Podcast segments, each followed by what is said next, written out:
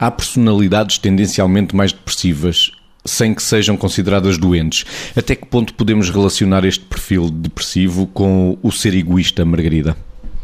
Quando nós falamos num ser egoísta, se calhar também podíamos falar de outro tipo de características que tocam nestas personalidades, porque nós falamos tendencialmente depressivas, mas no fundo sem quadro diagnóstico, não é? Sem se enquadrarem, e às vezes estamos a falar de pessoas que nós, em linguagem comum, chamamos das pessoas pessimistas, ou seja, das pessoas que acham que têm má sorte, das pessoas que andam muito à volta daquela história de, de ser tudo muito fabricado, ou seja, do pensamento mágico que faz com que se eu fizer uh, isto ou aquilo eu consigo, no fundo, pessoas que se agarram aos às vezes aos livros de autoajuda para se fiarem na Virgem e não correrem, passa a expressão, que é um bocadinho, se eu tiver pensamentos positivos, se eu disciplinar uma minha linha de pensamento, até eventualmente não tenho que fazer nada e, portanto, são pessoas que se vão demitindo da vida como se acreditassem que bastava pensar positivamente, que é uma expressão que se usa em linguagem comum, para, enfim, para conseguirem alcançar determinado tipo de objetivos. São muitas vezes pessoas que dependem da aprovação dos outros para conseguirem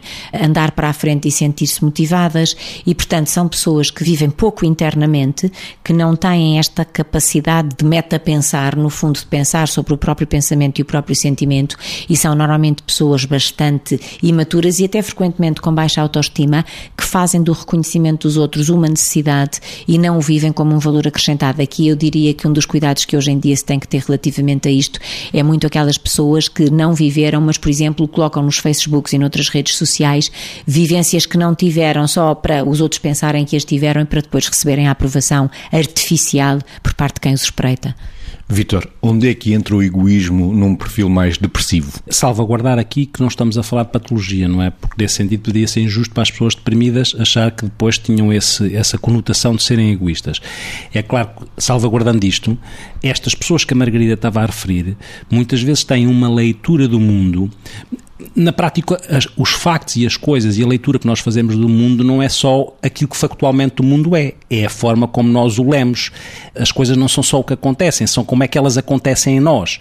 E é nesse sentido que algumas vezes estas pessoas podem ser demasiado queixinhas ou demasiado queixosas.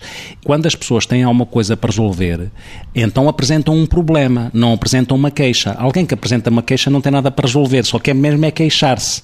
E é nesse sentido que podem ser interpretadas e podem viver muito centradas nelas próprias, nos seus problemas, nas suas queixas, na sua amargura e eh, impor também isso aos outros. Tornam o, o, ambiente, quer o delas, quer o do outro, mais cinzento, mais negro, inclusive com mais dificuldade de reconhecer o mérito dos outros e, portanto, mais invejosas eventualmente e até mais paranoides na forma como leem o mundo. É tudo muito ameaçador. Mais uma vez, tive azar.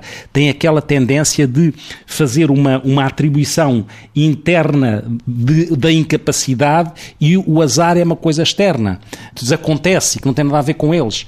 E ao mesmo tempo, quando há um evento positivo, têm tendência a achar que isso uh, depende do exterior. Quando há um evento negativo, é porque isso uh, tem a ver com uma atribuição interna. Portanto, esta construção uh, do mundo pelo lado mais autocentrado realmente devolve a ideia da queixa associada ao egoísmo. Volto a sublinhar que o egoísmo não é sinónimo de depressão ou de um perfil depressivo.